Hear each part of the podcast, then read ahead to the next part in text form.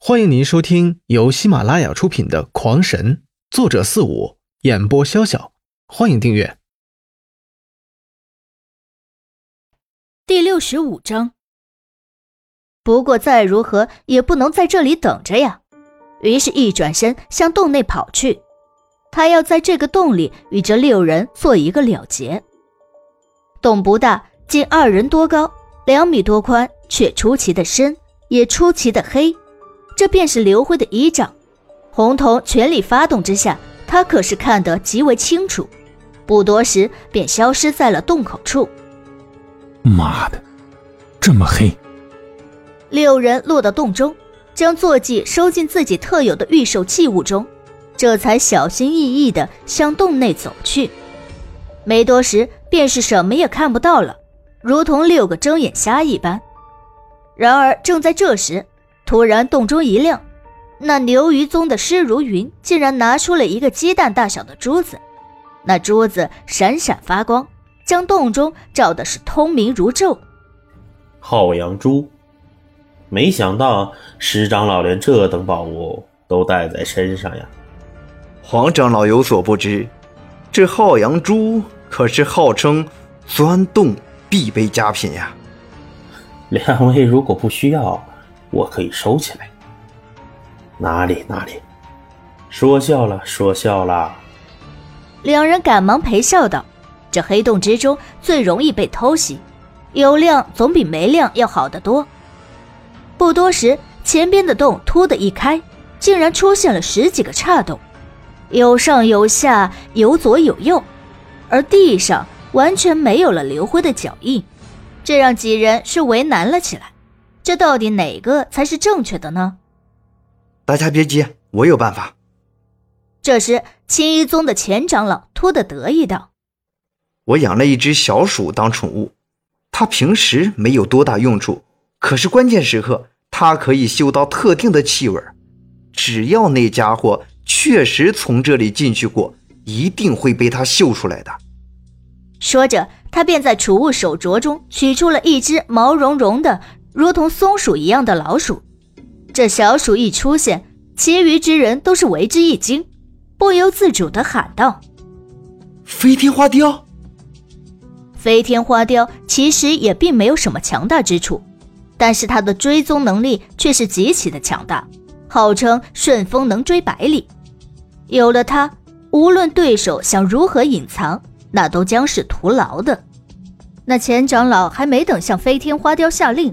却突得惨叫一声，整个便倒飞了出去，身体由左肩到右腹，整个来了个大开膛，伤口直入腑脏，眼见便活不成了。其他人自然都是不好相与，虽然没有看到是谁出的手，可是手中的剑也同时刺向空中的某个地方。当的一声金铁交鸣之声过后，一道人影终于出现了。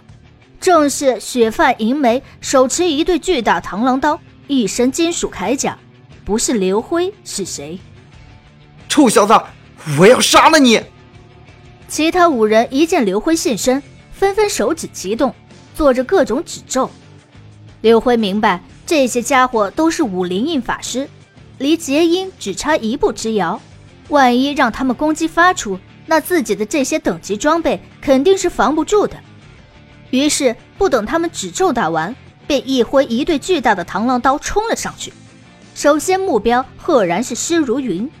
看到他向自己攻击，施如云不由得也是一惊，一边打着指咒，一边迈步后退。然而，突然感觉到自己又脚在地上一滞，忽然间被什么绊了一下，一下子失去了重心，人也一个后仰，将倒下去。就快完成的指咒也旋即被打断。噗的一声闷响，鲜血四溅，施如云再次被斩成了两段。而正在这时，四手不同颜色的法光瞬的高起，下一刻毫无悬念的打在了刘辉的身上。刘辉的铠甲瞬间化作了无数碎片，四散开来，连那两把加了天外陨石的巨大螳螂刀也是扭曲了变了形。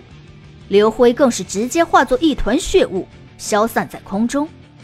几乎是同一时间，施如云那颗浩阳珠诡异的消失不见，洞中顺的再次伸手不见五指。大家小心，地上有诈！这时，黄佳琪本来刚想出手救下施如云，却是突然感觉到了脚下似乎有什么东西粘住了自己的脚。此时他已经知道为什么施如云会摔倒，急忙提醒其他人，而自己则快速的蹲身，用手去探查地面的情况。他却不知，就在他这一蹲身的时候，一条细若不见的蛛丝绕向了几人，然后快速的一收，噗的一声轻响过后，便跟着扑通的尸体倒地的声音。我，我要杀了你！